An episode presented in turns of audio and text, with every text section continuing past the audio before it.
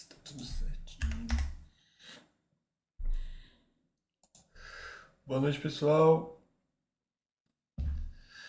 Começando aqui mais um chat sobre investimento exterior. Inclusive, acho que tem até um tempinho que não tinha um chat sobre o meu, meu assunto. Né? Agora a gente está revezando mais a questão dos chats. Também acho que na última vez que foi minha semana eu não consegui fazer. Mas enfim, estamos começando aí mais um chat sobre investimento exterior. Peço aí quem já estiver presente, se possível, confirmar se está tudo certinho. Eu olhei aqui e aparentemente está, né? Tanto o som quanto a imagem estão funcionando corretamente. Né?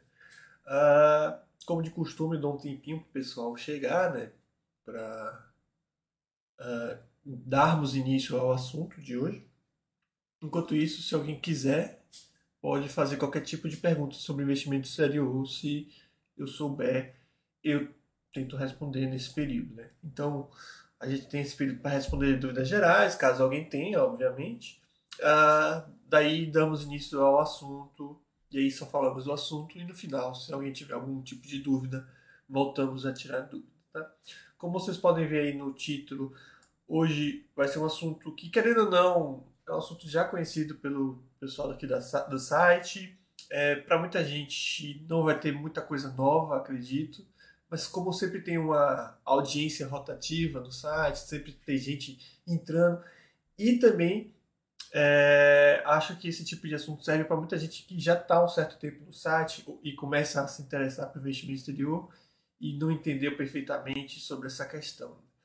Bom, qual seria o tópico, né? Como vocês podem ver, no título ele vai falar um pouquinho dessa, dessa, da segurança ao investir no exterior. Né? Isso é uma dúvida bem comum, como eu falei, principalmente dos iniciantes, mas também tem muita gente já com certo tempo de site que ou não entendeu ou entendeu erroneamente e, e fica compartilhando, fica pensando de forma equivocada sobre esse assunto. Né? Antes de mais nada, preciso salientar né, que Aqui, esse chat não é uma, um chat com intenção de fazer as pessoas investirem no exterior, obrigar qualquer coisa do tipo, né? Obrigar as pessoas a investir no exterior, qualquer coisa do tipo, é, forçar as pessoas a, a todo custo investir no exterior. Não. Ninguém é obrigado a investir em nada, né? Uh, então, se de fato, por qualquer que seja a razão, você não se sinta confortável em investir no exterior, simplesmente não invista no exterior. Isso não vale só para investimento exterior, mas vale para qualquer tipo de investimento. Né? Ninguém precisa ter investimento nenhum. Porém, eu acho justo e acho correto que uh, as pessoas tenham o, o embasamento correto para tomar essas decisões. Né? Hoje mesmo teve, inclusive foi por isso que eu tive a ideia de fazer esse, esse chat de hoje com esse tema. Né? Hoje teve um, um tópico no qual eu vi várias informações não corretas sobre essa questão de segurança e isso trazia uma insegurança para o investidor. Isso é bem comum, né? Muita gente é, lê uma matéria daqui e não, não entende, ou então pega informação de fora, informação incorreta, enfim, ou tira da própria cabeça algumas informações e isso deixa tudo mais confuso, né, para essa pessoa e para as pessoas ao redor dela, né, porque não basta apenas a pessoa é, tem uma informação incorreta, muitas vezes isso é espalhado, isso é compartilhado e cria meio que uma insegurança geral. Então a gente vai falar um pouquinho disso. Como eu falei, não vai ser nada novo. Quem de fato consumiu e consome nosso conteúdo de forma correta já sabe disso, mas a gente vai destrinchar um pouco mais. Inclusive, para fazer esse chat, eu, não, eu, vou usar basicamente o FAQ que existe para esse assunto. Né?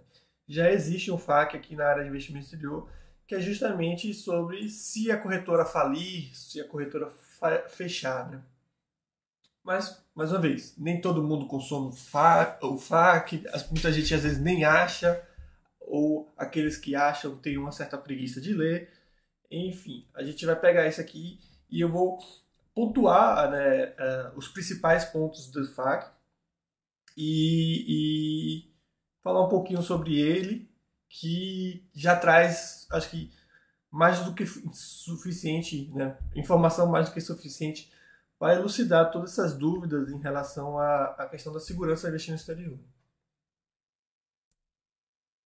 Lembrando que é, aproveita a oportunidade, já que a gente está nesse início de chat, convidar todo mundo a acessar o resto do conteúdo da, da, do FAC e do, da área de investimento exterior de forma geral. Né? Então, tem vários outros conteúdos, tem FAC sobre vários outros assuntos, né?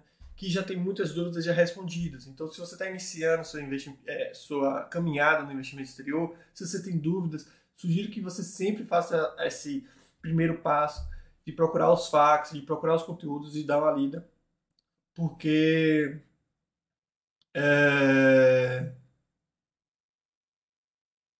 porque isso, como, como eu sempre falo, eu não, não me importo de responder nada, de tirar nenhum tipo de dúvida. Só que se vocês é, ficarem muito dependentes de mim ou de qualquer moderador, isso fica ruim para vocês e para gente. Então, para isso que existe o FAQ. O Slim 900 está dando boa noite, boa noite, boa noite ao Slim e todos que já estão presentes. O Máscara está perguntando, boa noite. Por que as corretoras cobram para transferir custódia total dos ativos e a parcial é gratuita? Parece algo incoerente. Então, eu não, eu não sou. Não tenho esse conhecimento total de todas as corretoras e o que elas cobram, né? Uh, então, eu não saberia dizer o motivo delas, no caso essa específica, cobrar pelo parcial e, e, e não cobrar pela total. Pelo que eu sei, pelas corretoras que eu conheço, normalmente é tudo é cobrado não só a parcial como a total. Mas pode ser que tem corretoras com, com, com processos e custos diferentes. Né? Lembrando que também tem corretoras que, por exemplo, elas reembolsam. A TD Ameritrade, por exemplo, é uma corretora que, quando você faz a transferência né, dos ativos para ela, normalmente você paga uma taxa é, na corretora de origem e você fala isso pra Tidi, né? Pô, Tidi, me cobraram 75 dólares para fazer a transferência. Tem como vocês reembolsarem? Eles vão lá e reembolsam, obviamente, até um certo valor, né? O Warren Buffett, né? W. Buffett está perguntando: Boa noite. Há algo negativo em dividir o aporte mensal em vários estoques, comprando uma unidade de cada? Ou duas ou três para as menos de 100 dólares? Para ir crescendo o patrimônio já com diversificação? Não, como eu falei, né? Isso serve não só para o Brasil, como o, exterior, só que mais para o exterior, né? Antigamente a gente falava de comprar uma ou duas porque existia taxa de corretagem, né? Não só aqui no Brasil, como lá fora também. A questão é que os tempos mudaram, né? E hoje em dia basicamente você não tem taxa de corretagem tanto no Brasil quanto no exterior. Então você pode a depender do valor, ou comprar mais ativos. Né? Claro que não faz sentido ficar comprando merreca de cada ativo, mas dá para ter uma diversificação, dá para comprar mais de, de duas ou três, dependendo do valor que você envia. Aqui no Brasil você tem as taxas de emolumentos, né, o que pode não ser muito interessante, mas são taxas normalmente bem ínfimas, bem pequenas, o que não, não, não traria tantos prejuízos. Então, esse essa indicação, digamos assim, né, sugestão de comprar um ou dois, é, querendo ou não, é uma sugestão mais antiga, né? Então, e que, que acabou ficando como padrão. Só que não vai ter grandes diferenças. Né? Então você poderia, sei lá, aportar mais, enviar mil dólares, você pode comprar 10 empresas de 100 dólares, não vai fazer diferença. Né? Ninguém vai morrer por isso. Assim como você pode comprar duas e três e também não, não, vai, não vai fazer grande diferença. Né? Agora só chama atenção para. Ah, já quero crescer o patrimônio com diversificação. Não precisa ter muito dessa preocupação, né? Isso vai acontecer naturalmente. Você não precisa ir em busca disso, até porque às vezes pode ser, ser meio que prejudicial. Porque querendo ou não, no início vai ser. Essa diversificação não vai ser tão grande. Né? Por, mais que você compre 10 empresas, né? Essa, essa diversificação não vai ser tão grande quanto vai ser no final do processo. Então, tentando responder, não sei se consegui responder perfeitamente, mas é meio que isso. Essa questão de comprar uma ou duas é algo antigo que acabou ficando como padrão, porque antigamente tinha taxa de corretagem e hoje não tem mais. Então você poderia, assim, principalmente no exterior que não tem nem taxa de emolumentos, né? Você poderia comprar mais, mais ativos sem qualquer tipo de problema é, mas também não vai pro, pro extremo, né? Não, você envia mil dólares e vai comprar 100 empresas, sei lá, vai 30 empresas. Não faz muito sentido, né? Acredito eu. Mas enfim, tiradas as dúvidas gerais, vamos, vamos para o assunto. Né? Como eu falei, hoje teve um, um post sobre é, questionando, na verdade, com a sugestão de estratégia, porque a pessoa não queria investir no exterior, e ao questionar o usuário porque não queria investir no exterior, ele ficou. É, é, ele, ele demonstrou sua insegurança ao investir no exterior porque achava que seria inseguro. Antes de começar o assunto, deixa eu só ver a resposta do Warren Buffett. Ele falou que eu respondi a dúvida dele. Ele falou que no Brasil é mais complicado fazer isso por causa do lote. Então, mas ainda assim a gente tem mercado fracionário aqui, né? Então daria para fazer. Com estoques, realmente, diz ele, né? Com estoques, realmente, sem corretagem, as outras taxas dá. E sem lote também facilita, como você disse. Né?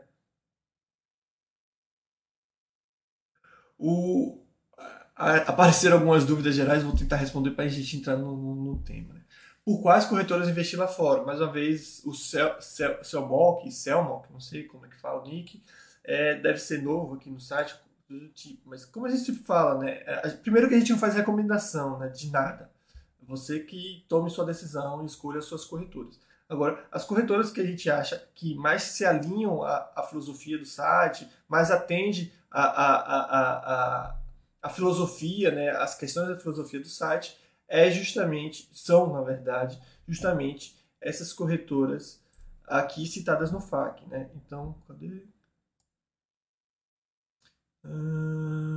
Corretoras para investimento exterior. Então, inclusive outras pessoas aqui estão perguntando, na verdade o Traex está perguntando também de outra corretora. Mais uma vez, corretoras que se aproximam, que a gente acha que são mais é, que podem ser mais associadas à filosofia do site, são essas que estão aqui no FAQ. Ah, mas eu quero usar outra corretora, como eu falei. Isso aí é uma decisão e um problema seu as corretoras que nós comentamos, que a gente acha mais é, próxima da, da, filosofia do site, são essas do FAQ. Obviamente, né, respondendo aqui também ao, ao Ultrax, é, tem outro FAQ, que é isso aqui, ó, corretoras, hum, características, na verdade. Características necessárias para investir no exterior. Então dá uma lida aqui e para responder a sua pergunta, né, tem isso aqui, ó. Uh, tu, tu, tu. Uma parte importante aqui, ó. Cadê?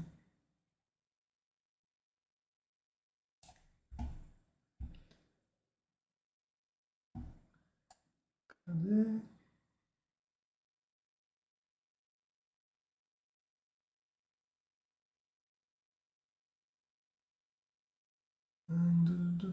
Acho que está aqui embaixo. Está nessa parte aqui mais escrita, eu teria que procurar aqui. Mas basicamente é quando a gente fala que o ideal é que não tenha vínculos com, com o Brasil, né? É, você, você, o Traex que está perguntando, ele, ele sabe, você sabe a resposta. É só você fazer a pergunta para você mesmo. O que, que você acha que é mais provável de ser é, afetado, ser como é que se diz, afetado por uma decisão do governo. Uma instituição que, de certa forma, está associada com o sistema financeiro brasileiro ou uma instituição que de nada está associada com o sistema financeiro brasileiro. É, é isso. A maioria das perguntas que vocês me fazem, vocês sabem a resposta. Só que muitas vezes vocês querem uma resposta para não precisar mudar de corretora, é, uma resposta para tirar o peso da consciência ou qualquer coisa do tipo. Mas, mais uma vez, como eu falei aqui é, agora há pouco, se você gosta dessa, dessa sua corretora, se você está satisfeito com ela, fica nela, é uma decisão sua.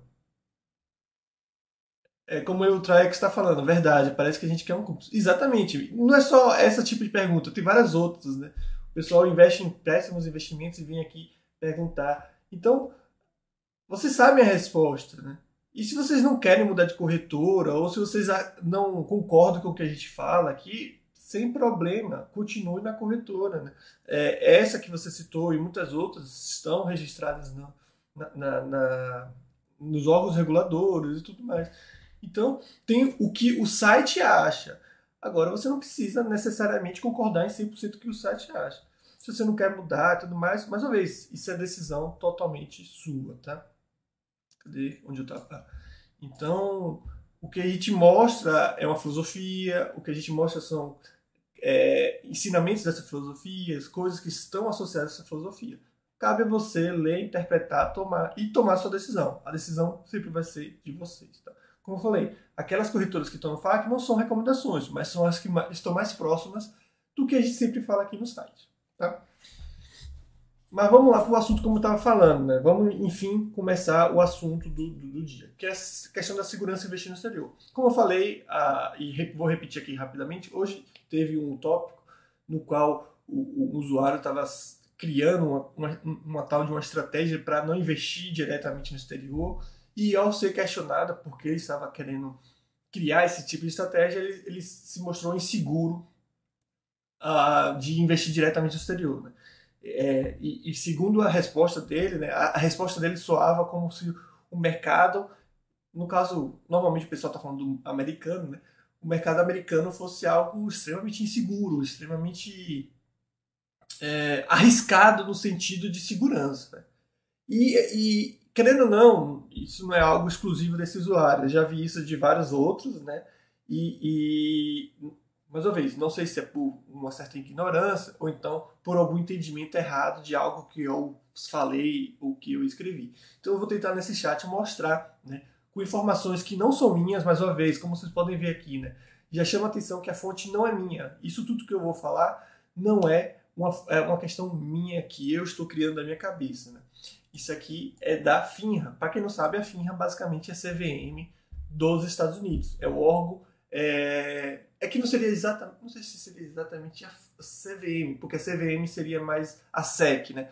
Mas seria, na verdade, é um órgão fiscalizador das corretoras. É que aqui no Brasil acho que a CVM atua como tudo, né? Mas lá a FINRA é que é responsável pelas corretoras e os corretores, né? Os agentes autônomos. Então a FINRA era é responsável justamente por é, dar permissões para novas corretoras, fiscalizar as corretoras para ver se não está tendo fraude, algum problema. Né? É, a FINRA também é, é, é, a responsável por esse registro que eu falo. Né? Então, caso você queira ver se a corretora está registrada, você vai no site da FINRA. Então, a FINRA ela faz todo esse papel é, de fiscalização e controle e, e gerenciamento das corretoras, né? além de possibilitar que essas corretoras sejam criadas. Tá? Então, a gente vai pegar isso aqui. Né? Raso, eu vou pedir para que, é, como eu falei, né, eu sempre deixo para responder essas dúvidas gerais no início, como eu já comecei pelo o assunto, eu vou tentar responder a sua é, dúvida lá para o final. Então a gente vai pegar esse tópico, oh, essa, esses, essas informações da FINRA e discutir por cima, tá? Então, é, mais uma vez, se, se, quiser mais informações do que essa, é só ir na fonte original, que é a FINRA, tá? Mas esse texto da FINRA é justamente sobre uma das maiores dúvidas que as pessoas têm. Né?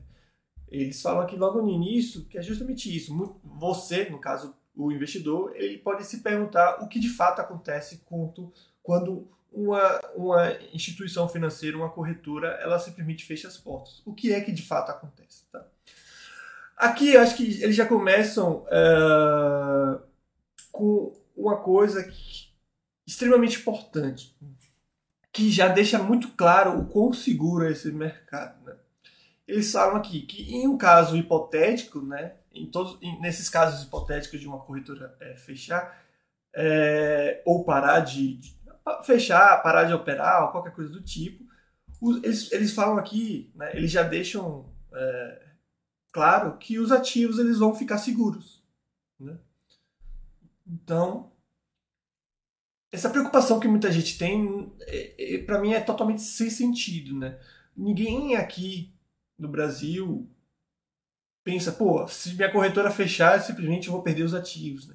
Só que lá nos Estados Unidos o pessoal daqui tem esse pensamento. Parece que se a, corretora, se a TD Ameritrade deixar de operar, fechar, simplesmente os, os ativos vão sumir, né? É, e aqui na primeira frase né, da, da resposta da FINRA, ele já deixou claro que não, os ativos eles estão seguros independente da atuação da corretora. Né? E aqui eu vou é, fazer um questionamento, né, digamos assim, né, porque soa muita ingenuidade achar que um dos, na verdade, o maior mercado de capitais do mundo é simplesmente uma bagunça, né? A casa da, mão, da mãe Joana, né? Porque o pessoal fala como se fosse isso, como se fosse, ah, não, é um mercado extremamente arriscado que se a corretora deixar de, de, de existir, as coisas somem, né? Parece que muita gente simplesmente, é, sei lá, a corretora diz que você tem os ativos, acabou e pronto, e não tem nada por trás disso. E, e, aqui vai mostrar que justamente é o ao contrário. Existe um, muita proteção, existe muitas regras a serem atendidas, né? É, e eu não falo, ah, é o maior mercado de capitais e por isso que você tem que acreditar. Não. O fato de ser o maior cap é, mercado de capitais, né, com gente do mundo inteiro investindo, já é uma evidência da segurança disso. Né? É, eu, pessoalmente, acredito, acredito que as pessoas não iam colocar no dinheiro lá se simplesmente pudesse sumir de uma hora para outra. Né? E como eu falei, né, existem várias proteções para isso. Né? É, que é justamente a segunda frase que a Finra fala na sua, na sua, no seu texto né, sobre essa questão. Eles falam que existem múltiplas camadas de proteção né, para diversos aspectos. Né? É, e aqui eles dão alguns exemplos, né, que é basicamente que o exemplo que eles dão aqui é que a, as corretoras, desculpa, mas as corretoras elas não podem misturar dinheiro. Né? Não é simplesmente uma bagunça que a corretora pega dinheiro de cliente ativo de cliente e mistura com os ativos próprios e dinheiros próprios e fica aquela bagunça. Não, tudo isso é muito bem separado. Conta do cliente é conta do cliente, conta da corretora é conta da corretora. Tanto que quando a gente vai fazer algum envio para nossas corretoras, tem lá nossas próprias contas. Né? Então tudo isso é muito bem separado. Né? Além dessa questão de, separar, é, é, como é que se diz? Separar os ativos, o dinheiro dos clientes do dinheiro da corretora, né? As corretoras elas também são obrigadas a manterem uma certa quantidade de dinheiro para justamente não ocorrer, ou pelo menos dificultar uma situação de, é, é, de ficar sem dinheiro. Né? E, e aí, mais uma vez, eu não estou falando nada de novo, até porque a gente tem essas mesmas medidas, exigências, né? a gente tem essas mesmas é, questões aqui no Brasil também, para proteger banco, instituições financeiras. Né? O banco ele precisa manter uma certa quantidade de dinheiro para evitar uma insolvência ou de, é, dificultar uma insolvência. Né? Então, claro que ele não tem o dinheiro de todos. Se todo mundo pedir dinheiro de uma vez só de um banco, ele quebra, né? Mas e, é, eles são obrigados a, a manter uma, uma, grande, uma grande quantidade de dinheiro justamente para que não facilite algum problema né, de insolvência, que a corretora ou a instituição financeira de forma geral fique sem dinheiro. Né? além disso, né, essa, quantidade também requisitada de, que, é, que, que é requisitada para se manter é, serve também para colocar dinheiro no fundo garantidor americano, né, que é o SIPC. Né?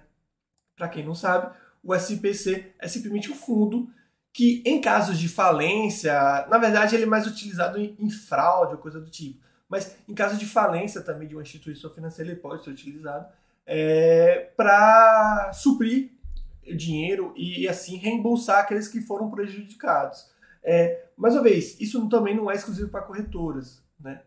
Você também tem o mesmo serviço, ou um serviço extremamente similar, para bancos americanos, que é o FDIC, né? FEDIC. Né?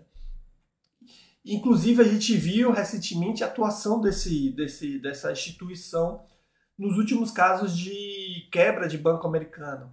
Não sei se vocês estavam acompanhando, já tem um certo tempo, mas teve aquele Silicon Valley, né, que é um banco que era um banco que atuava muito na questão de bancar, né, fazer empréstimos para startups, empresas lá do Silicon Valley e tudo mais, e de uma hora para outra, né, criou-se uma grande desconfiança sobre esse banco. Essa grande desconfiança, né, tinha um certo é... tinha fundamentos, né, porque de fato eles fizeram um certo investimento que não estava indo bem. Mas a questão da a confiança piorou a situação, porque muita gente foi correr para retirar dinheiro. E como a gente fala aqui, né, como eu falei aqui, a instituição não tinha dinheiro para todo mundo e simplesmente o banco quebrou. O que, que aconteceu? As pessoas perderam dinheiro, o dinheiro sumiu e tudo mais? Nada disso.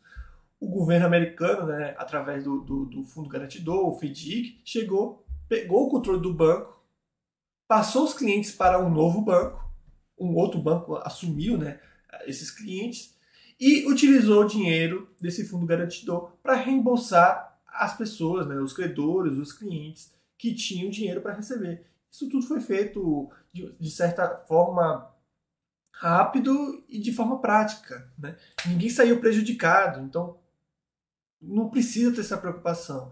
E outra coisa, como eu falei nessa situação, né? Outro banco assumiu esses clientes. Isso é o que mais acontece na, na questão de quando uma corretora fecha ou qualquer coisa do tipo, né?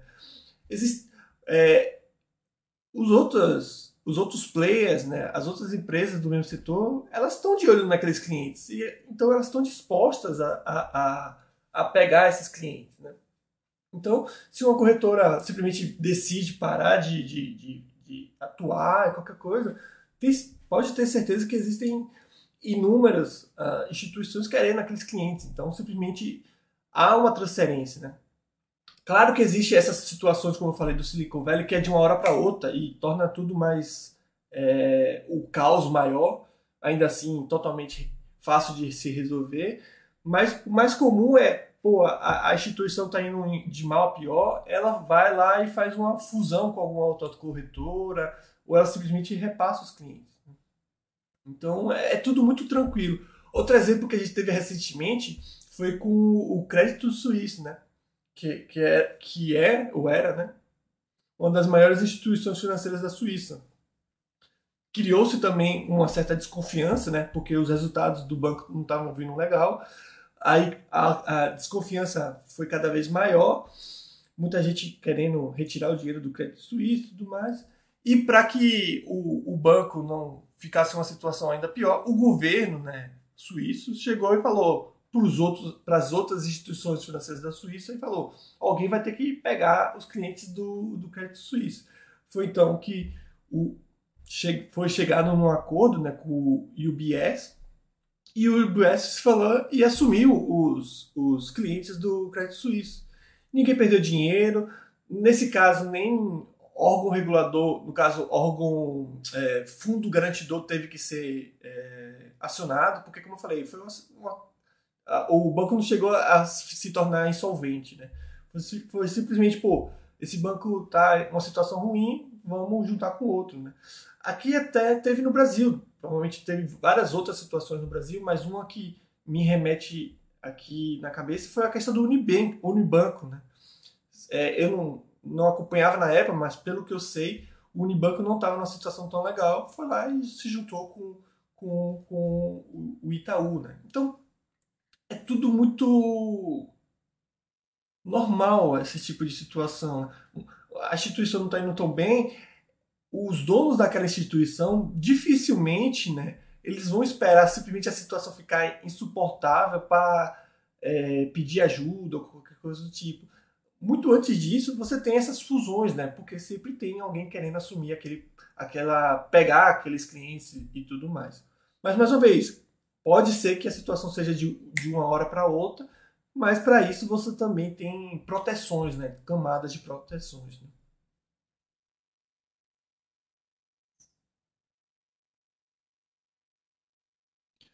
Uh, aqui tem várias outras informações, eu não vou falar tudo, né?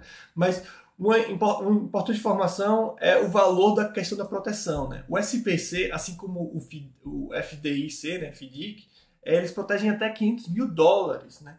Então, sejam eles em dinheiro ou em ativos. No caso de dinheiro, eles protegem até 250 mil dólares. Ou seja, se você tiver 250 mil dólares em ativos e mais 250 mil dólares em, em, em dinheiro, você está totalmente protegido se caso aconteça alguma coisa. Né?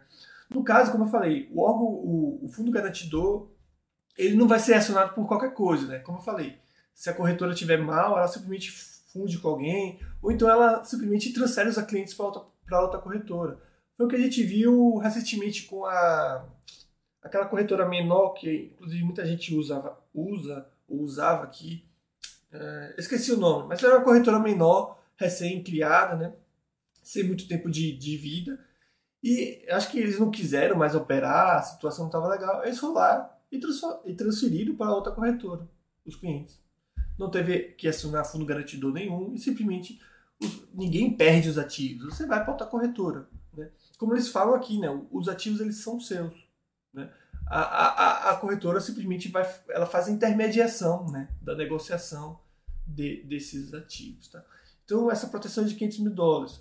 E aqui acho que não está escrito aqui, mas se vocês forem no site do SIPC, está lá bem claro que essa proteção ela não é exclusiva para americanos. Né? Essa proteção serve para todo e qualquer investidor do mercado americano, todo e qualquer cliente de alguma corretora registrada no SPC. E, obviamente, as maiores e mais importantes corretoras estão registradas no SPC.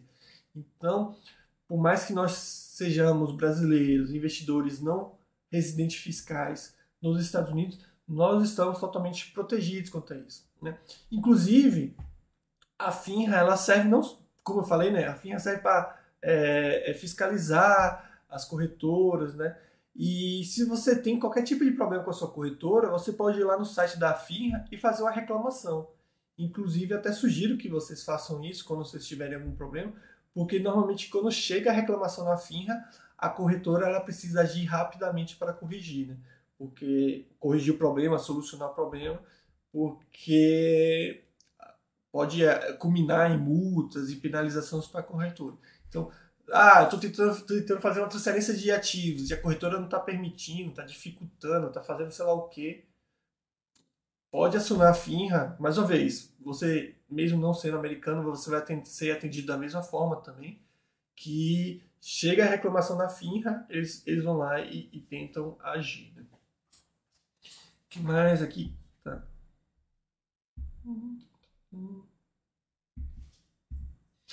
Aqui, essa parte eles falam aqui, o que acontece com minha conta, né? no caso de uma, de uma corretora fechar as portas. Né? E aqui eles mostram né? É... que uh, historicamente, né, a corretora ela pode agir de, de formas diferentes. Né?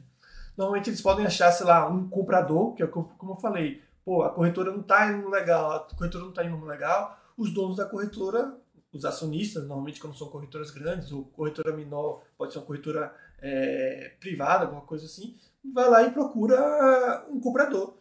Um comprador. Como eu falei, esses comprador, é, sempre vai ter um comprador, ou pelo menos normalmente vai ter um comprador, né? Porque você vai pegar os clientes e normalmente por um preço barato. Às vezes simplesmente o governo chama alguém, pô, você pode assumir esse, esse, esse, essa instituição, assume. Mas veja que em nada muda os ativos, os ativos continuam lá. Você passa seus ativos para outra corretora.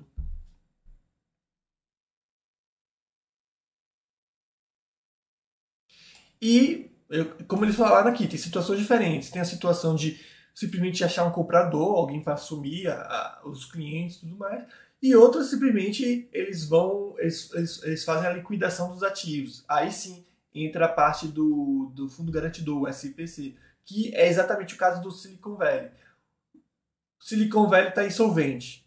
Para tudo, vê quantos, quanto dinheiro o Silicon Valley tem. Tá, e o Silicon Valley tem 100 reais, só que os seus clientes né, precisam receber 200 reais, tranquilo. Pega esses 100 reais, distribui entre os clientes e o fundo garantidor, o SIPC, no caso do Silicon Valley, o, o FDIC, coloca o resto de dinheiro e assim sana tudo. Né? E pega os clientes também e passa para algum outro banco que normalmente é, quer, quer assumir. Tá vendo? E eu falo isso do banco, mas para a corretora a mesma coisa. Né? No caso da corretora, simplesmente você os ativos, né, e os clientes vão para outra instituição sem qualquer tipo de problema.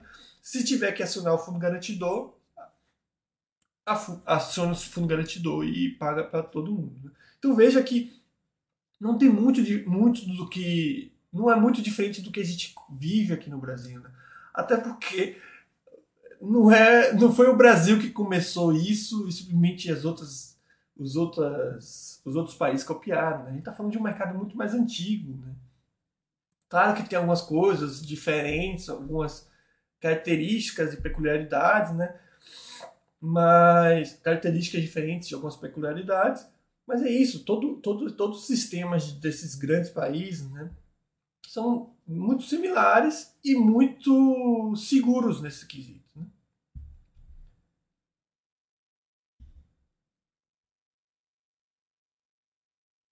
E, inclusive, muito que a gente fala aqui, a Finra também fala, né? Ele fala aqui, né? Se, se a minha instituição é, estiver numa situação ruim, né, e tudo mais, eles falam aqui, ó, principal, é, eles falam que isso de certa forma pode causar algum tipo de ansiedade, né, para os clientes, mas a primeira coisa que deve se fazer é evitar o pânico. Né?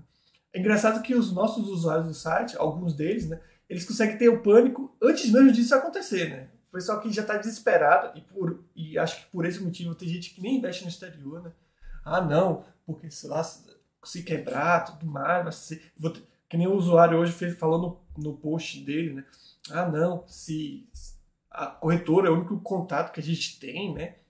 Com nossos ativos. Se a corretora falir, eu vou ter que contratar um advogado americano. E veja que não tem nada disso. Né? É, não que você não possa ou não queira contratar um advogado americano, mas você vê que é totalmente desnecessário porque todo, tem todo um processo a ser feito e isso tudo você nem precisa estar lá né, para ser feito e tudo mais. Né? E eles falam aqui, ó, a primeira coisa que você tem que fazer, né, se você souber que sua corretora está nessa situação, você tem que contratar a corretora para simplesmente ver quais são os procedimentos a serem seguidos. Né? Como eu falei, dificilmente você tem esse processo, especialmente com corretora, né, que simplesmente a corretora deixa de operar de uma hora para outra. Mais uma vez, é, mais uma vez não. Aqui eu tenho que fazer um parênteses. Né? Dificilmente porque eu estou falando das corretoras grandes, né? Mais um motivo também para a gente estar nessas corretoras grandes, não nas pequenas, porque querendo ou não, o risco de uma corretora grande falir ou ter uma fraude é muito menor do que as corretoras menores. Né? né? Então, as corretoras maiores têm muito mais fiscalização, são muito mais conhecidas, têm uma robustez muito maior, né? enfim. Então pode ser que isso aconteça com uma corretora menor, né? apesar de também serem é, fiscalizadas. É, mas, de forma geral, né, dificilmente é de uma hora para outra, deixa de existir, coisa do tipo. Não, a, a situação está ruim, eles movem os clientes para outra instituição, tem a questão de aquisições, coisa do tipo. E aqui chama atenção, né? Pode ser que nesse, nessa situação pode ter um certo período de tempo que eles impossibilitem qualquer tipo de transação justamente para fazer esses movimentos.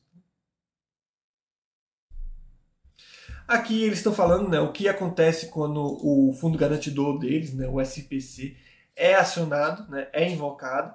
Então eles estão falando aqui né, que o SPC é um fundo, é uma organização não, não é, lucrativa né, e, e é basicamente todas as instituições financeiras que estão registradas na SPC, eles, eles juntam dinheiro né, nesse fundo para que esse fundo proteja eles e os seus clientes em qualquer tipo de situação que seja necessário. E aqui eles falam mais uma vez dos valores tudo mais. Inclusive aqui é tem uma parte importante, né? Eles falam aqui, né? É, é,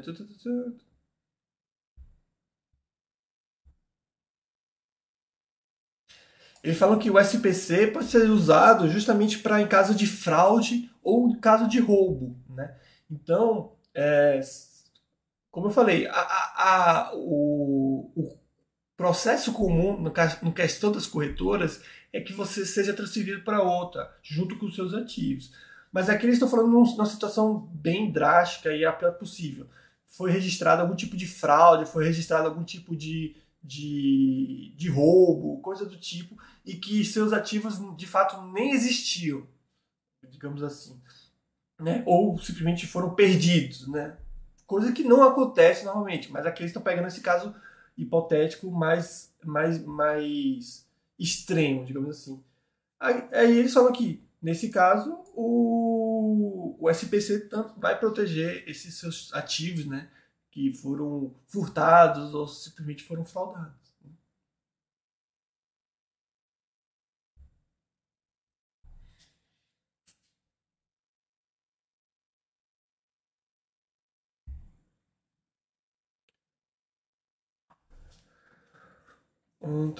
Então, então veja, né? Aqui eles falam outra coisa importante, né? É, é meio óbvio, né? Mas também só para deixar claro, né? O, eles falam aqui o que o SPC não protege, né? Ele, ele, ele fala aqui, né? As perdas comuns, né? No mercado financeiro, ou seja, o fato de você comprar um ativo e ele perder valor, né? A ação cair, o preço, qualquer coisa do tipo, eles não vão te proteger. Né? Isso é meio que óbvio, né? todo mundo e o mesmo vale para aqui, né? Então, tanto faz. Aí alguns ativos mais específicos também que eles não protegem, né? Como a questão de é, ativos de é, negócio, né? De commodity, é, hedge funds e coisas do tipo, né? Mas isso é muito específico e é algo que a gente muitas vezes nem consegue acessar e nem queremos ter. Então, de forma geral, a gente está totalmente protegido. Se você tem as ações, REITs, ou até mesmo ETFs, coisa do tipo, e o seu dinheiro também de saldo da corretora, eles estão totalmente protegidos nesse sistema. Aqui eles explicam passo a passo a questão da liquidação, né? Eu não vou entrar a fundo, mas caso alguém tenha algum, certo, algum tipo de interesse, está tudo aqui explicado, mas de forma resumida aqui, é um processo como qualquer outro, né? Como eu falei do, do Silicon Valley, vale também para a corretora. Para-se, meio que congela tudo que aquela, a corretora, aquela instituição financeira está fazendo. A, o, o SIPC, junto com os órgãos reguladores, eles vão é, fazer toda a contabilidade da situação daquela instituição financeira para ver o que de fato está acontecendo, o que eles têm de dinheiro, tudo mais. Então tudo isso é feito e aí eles vão te avisar, ó, tá acontecendo isso com a sua corretora e tudo mais.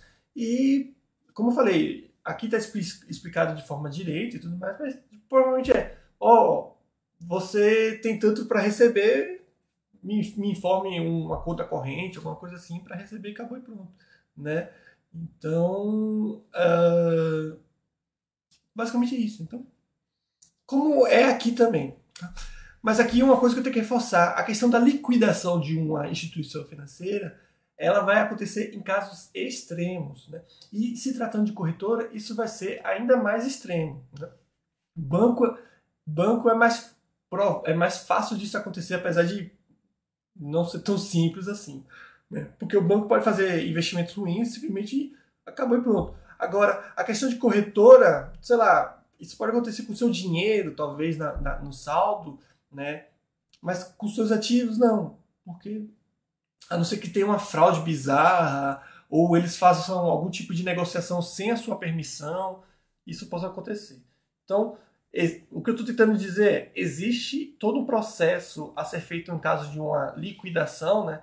De, da, da, do, de uma instituição financeira, de uma corretora, mas muitas vezes existe uma solução muito mais simples para isso. Né? Como eu falei, pô, a corretora está ruim, trouxeram os clientes para outro lugar, né? E mais uma vez, seus ativos estão lá protegidos. Se eles não foram protegidos adequadamente, você aciona o fundo garantidor. Existe alguma coisa diferente do que a gente tem aqui no Brasil? É a mesma coisa. Você tem seus ativos na sua corretora, no seu banco aqui no Brasil. Você tem a certeza que está tudo certo? Não tem a certeza. Por mais que tenha aqui o canal do investidor, e engraçado, né? Porque o canal do investidor é da Bovespa, que é justamente a empresa que faz a custódia. Nada, nada garante né, que está tudo extremamente correto. Pode ser que não esteja. Né? Claro que a chance disso acontecer, de não estar, é bem pequena, assim como lá fora também. Mas existe todo um processo para proteger, até mesmo nessa situação de fraude. E aqui eles até falam tempo, né? É, como eu falei, é uma situação é, ruim e tudo mais, e que os clientes podem demorar até três meses, né? Normalmente eles vão receber até três meses o seu dinheiro e tudo mais. Né? É, e que essa, esse tempo de, de, de, reembolso, digamos assim, vai demorar por vários fatores, né? pode demorar por vários fatores, mas normalmente até três meses. Mas mais uma vez, para que o pessoal meio que paranoico não fique mais paranoico. Essa situação não é uma situação comum, né? Mais uma vez eu volto aqui no início, né? Eles falam logo aqui no início, ó. Cadê? Nesses casos hipotéticos, quando uma corretora deixa de operar, né, é, os ativos dos, dos clientes eles estão é, protegidos e normalmente eles são transferidos é, de, forma, de, de, uma forma tradicional, né, é, para uma outra instituição financeira. Esse é o padrão. Esse é o padrão. A corretora ficou ruim, a corretora mesmo chega e fala, oh, galera, a gente está porque a gente não quer mais operar, a situação está ruim, sei lá o que seja, eles vão lá e ó, vamos transferir você para tal corretora. Inclusive, foi o que aconteceu recentemente com aquela corretora aqui, eu esqueci o nome, mas que muita gente aqui utilizava, né? É, ou simplesmente faz uma negociação com outra corretora e, e, e passam a ser uma instituição única tudo mais, né? Uh, isso a gente vê bastante. Como eu falei, acredito que até a situação do Unibanco com o Itaú foi algo similar pelo que eu sei, pouco, pelo pouco que eu sei, a situação do Unibanco não estava tão legal. Foi lá e se juntou, né? Ah, qual foi mais aqui que também teve? Teve várias junções, né? De, de instituições financeiras que se juntam é, para se tornar uma instituição mais forte tudo mais. Então, o, a Passfólio, exato, estava esquecendo desse nome. É, é, ela simplesmente, não sei o motivo, a pessoa falou falir tudo, mas, mas não sei. Pode ser que ela simplesmente não quis mais operar, coisa do tipo. Mas o comum é isso, simplesmente transfere para outra instituição financeira. Tá? Então, a própria FINRA, FINRA né, fala que esse é o, é o processo comum. Tá? Porém, eles deixam claro que se a situação for ainda pior, que se, que se teve algum tipo de fraude, se teve algum tipo de roubo, se as pessoas desapareceram, né, os responsáveis desapareceram com os seus ativos, fraudaram os seus ativos, né? Tem também um processo para te proteger contra isso. Então veja que não é a casa da, mão, da mãe Joana, né? Não é uma bagunça, não é um mercado de esquina. Tem tudo muito bem certinho, tudo bem é, fiscalizado e protegido. Né? Inclusive, é, tem a parte de fiscalização também, né? A FIRA não deixa simplesmente abrir corretora e, deixa a corretora fazer o que quer e bem entende eles vão lá fiscalizar, eles vão lá verificar isso de tempo em tempo. Né? Então, eles tentam, porque a, nem a FINRA e ninguém quer que simplesmente aconteça alguma coisa uh, ruim ao ponto de acionar o SPC. Então, eles tentam evitar isso a monte. Eles tentam evitar isso de todo jeito. Agora, se, se ainda assim algo desse nível acontecer, tem todo tipo de processo para proteger. Como eu falei, aí tem algumas informações aqui adicionais, né? Que a diferença do SPC para o F, é, FDC, né? O, FD, o, o SPC, basicamente é que um é para bancos e outro é para corretoras, né? Então aqueles é eles, eles também falam, né? O que cada um cobre, o que cada um é, reembolsa nessas, nessas situações, né? Ah, os valores são exatamente iguais. Mais uma vez, a grande diferença é que um é para banco e outro é para para a corretora. Então. E aqui eles também falam no final qual é o papel da FINRA, né? o que a, a FINRA faz. Né? Como eu falei, eles têm a parte de exames, né? que se você quer ser um agente autônomo nos Estados Unidos ou mesmo você é, quer ter uma corretora nos Estados Unidos, você tem que fazer uma série de, de testes e tirar uma série de certificados para que isso seja possível. Claro que cada posição vai ter certificado diferente. Se você quer ser agente autônomo, tem um teste para isso. Se você quer ser um agente autônomo que é, indica ativos, tem um, um certificado para isso. Que nem aqui também, né? Se você quer é, operar para o cliente, tem um certo é, certificado. Mais uma vez, se você quer ser o, o dono da corretora, é, você tem que tirar o certificado. Então, a mesma coisa. Né? Fiscalização também, né? Eles fazem tudo, toda essa parte de fiscalização e tudo mais. Então, eu realmente não entendo a, a paranoia e a grande preocupação que te, alguns, talvez, né, não sei se, que, se são muitos, mas que alguns aqui do site têm com investimento exterior. Porque esses falando, parece que, que investir no exterior é algo de outro mundo, com um sistema extremamente arcaico, talvez, bem maluco que nada é protegido, simplesmente cada um faz o que quer e vê o que vai acontecer. Quando é algo muito próximo, se não idêntico ao que a gente tem aqui. Né? Então, a pessoa não tem nenhuma preocupação de fazer isso aqui no Brasil, mas morre de medo de fazer isso no exterior. Tá, tem a questão de estar em outro país que não é o seu, que você não é residente fiscal, mas as regras que servem para o americano, como já falei, são as mesmas regras que servem para quem não é americano que investe lá. Né? Então, é isso, né? E aqui eles falam mais um pouquinho, né? Ele, é, eles também trabalham junto com, a, com o SEC, né? Que aí sim seria a CVM, né? Então, eles trabalham junto nessas, em, em alguns tipos de situação. Então, é tudo muito bem encaixado, tudo muito bem certinho. Né? Mais uma vez, ninguém é obrigado a investir em nada. Mas acho que precisa ter um embasamento correto para tomar uma decisão mais embasada, com, com mais infor... Desculpa, com mais informações, né? ou pelo menos informações mais é, fidedignas né? com, a, com a situação.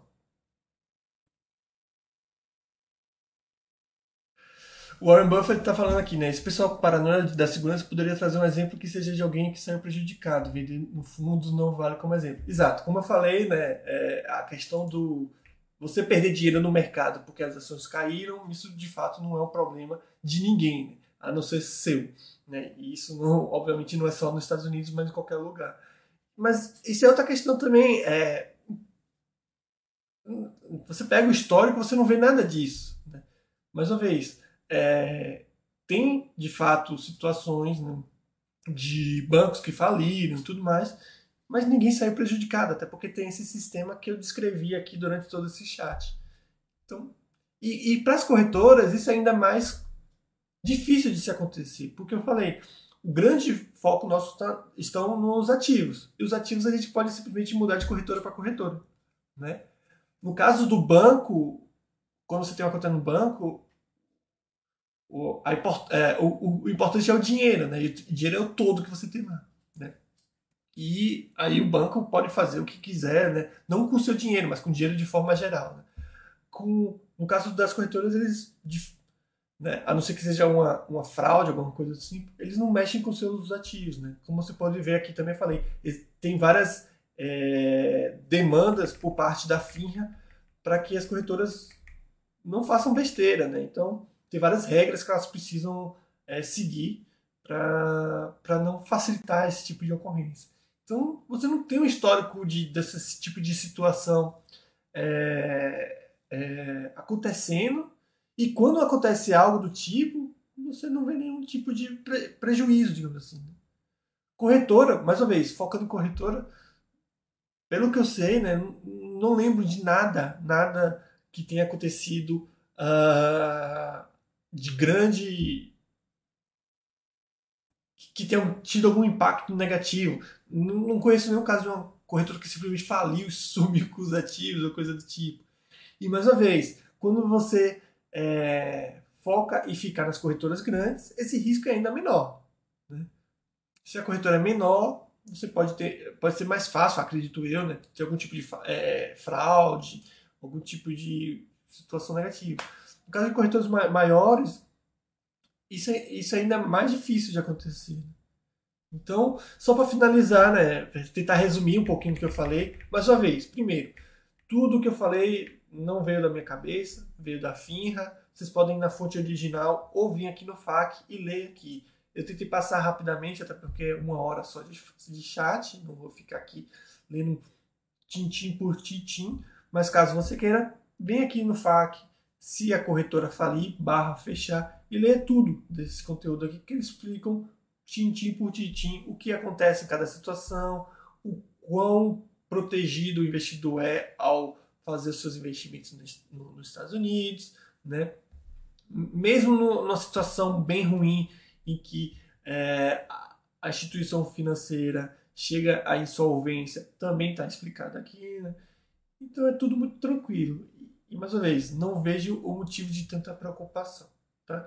Aí, só tentando finalizar também, o pessoal pode vir com a questão do ah, mas tem o imposto de herança, que aí já tem uma coisa que não tem nada a ver com a questão de segurança da corretora, mas sim uma questão tributária, né?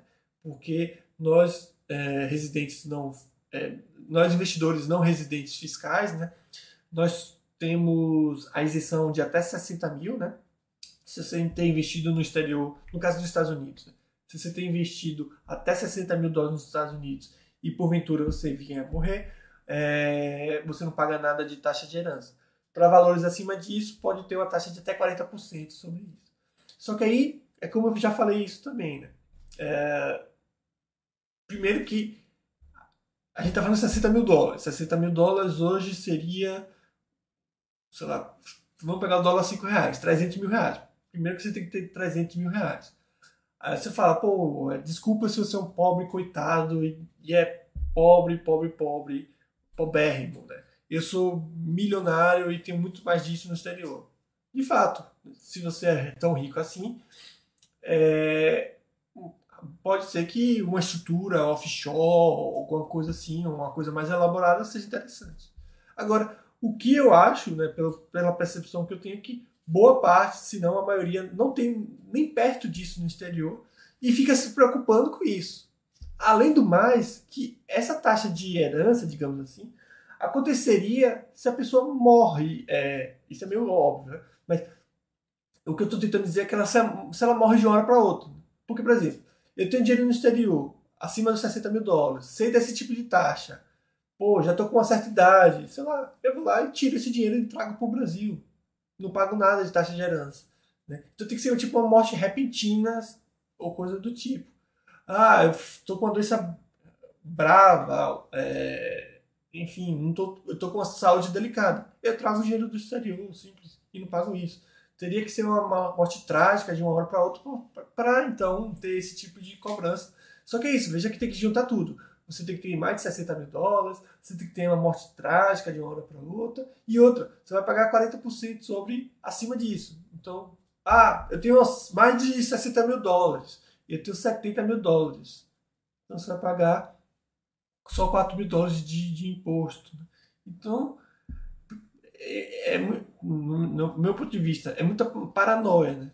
Porque aquele negócio, se você é muito rico, você consegue resolver essa situação. Se você é, não é tão rico assim ao ponto de ter mais de 60 mil dólares, você não tem problema nenhum. Né? O que eu vejo é o pessoal que não tem mais do que 60 mil dólares se preocupando quando tiver mais de 60 mil dólares. Enfim. E outras, quando você tiver muito dinheiro, você vai lá e resolve também, muda para um sistema mais robusto, coisa do tipo. Então, fica aí também uma sugestão de vocês pararem de achar problema parece que muita gente procura problema, né? Onde não tem. Tá?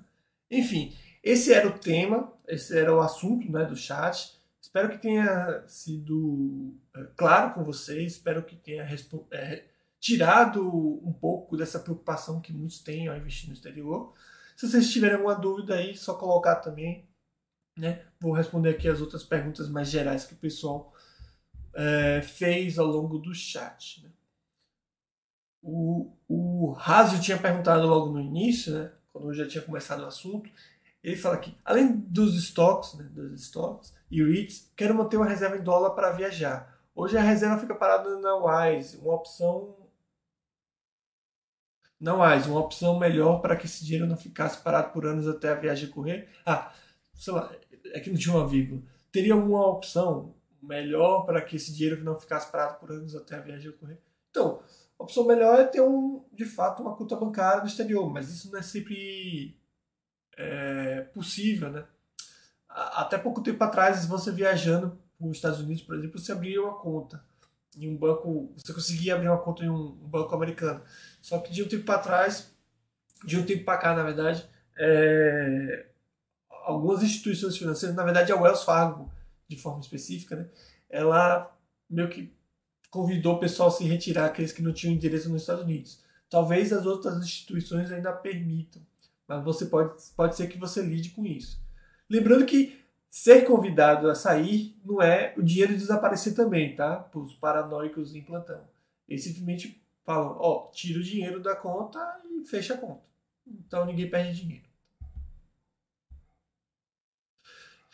É, mas é isso aquele negócio, como a gente não mora em um, no exterior, né, mora em outro país, é, ou pelo menos não tem endereço, principalmente não tem endereço no país, é, a gente fica bem restrito. Né?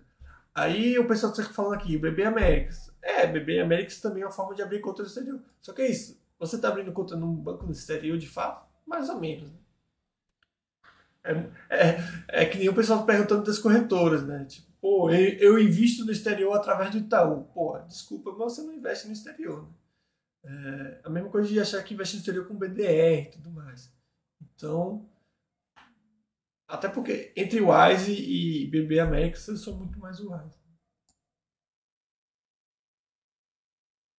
Porque, mais uma vez, vai de conta que a gente fala aqui do, do, do, da filosofia do site. Investir no exterior é no exterior, sem qualquer vínculo com o Brasil. Né? Uh, deixa eu ver aqui. O, pessoal dando boa noite, boa noite aqui, chegou atrasado. Aí o Warren Buffett está pedindo outra coisa, né? A Copart. Ele está falando, por favor, pode comentar é, da Copart.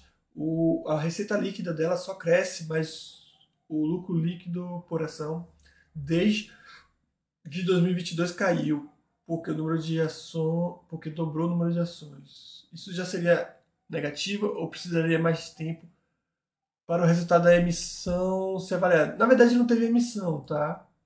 É, o que você teve foi uma, um desdobramento.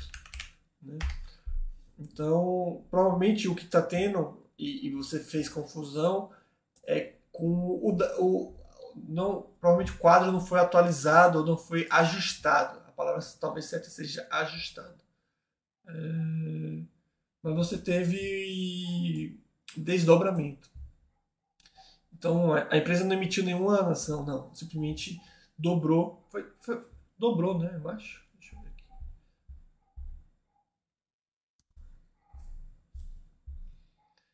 Como a gente pega os dados financeiros da fonte, pode ser que a fonte não tenha ajustado os dados antigos. Isso, dobrou, tá vendo? Em 2022. Por isso que você vê essa diferença de resultado. Então, deixa eu ver aqui. Deixa eu botar o quadro completo que aí mostra melhor. Inclusive você vê esse tipo de coisa, né? É, a receita subiu de 2022 para 2023. O lucro subiu de 2022 para 2023, né? E também vem subindo desde 2021 também. Na verdade, vem subindo há bastante tempo. Não tem como o, o lucro líquido por ação ter sido menor, né? Se o lucro líquido foi, foi, foi maior, não tem motivo para o lucro líquido por ação ser menor, né? dificilmente você vai ter emissões de, de ações assim nessa, nessa, nessa magnitude né, para ações mesmo, para estoques. Né? Claro que com os REITs você tem bastante emissão, mas empresa mesmo, esse aumento de número de ações é... vai acontecer o quê? Com, sei lá, talvez alguma aquisição, coisa do tipo. E uma dica para você ver, né? Eu, eu sempre utilizo aqui quando eu não, não sei se de fato aconteceu algum tipo de split, é ver se os números são é, múltiplos, né? Então você vê que, que passou de 240 para 480, né? Então você vê que simplesmente dobrou. Como é um número bem... É, é, tirando esse 1, né? Mas 480, 481, né? 480 é, é, o, é, o, é, é o dobro, né? Então, quando você tem esses múltiplos assim, é, é sinal que teve algum tipo de desdobramento, coisa do tipo. Então, quando você tiver esse tipo de dúvida, é só vir aqui ver, pô, passou de 240 para 480, com certeza foi, foi um desdobramento. Então, não tem nada de negativo na, na questão nos, nos indicadores financeiros da Copart. Né? Pelo contrário, é, os resultados financeiros têm sido extraordinários dessa empresa. Beleza? Mais alguma dúvida, pessoal? Só dando boa noite aí que a pessoa chegou atrasada. Deixa eu ver se eu perdi alguma. Uhum.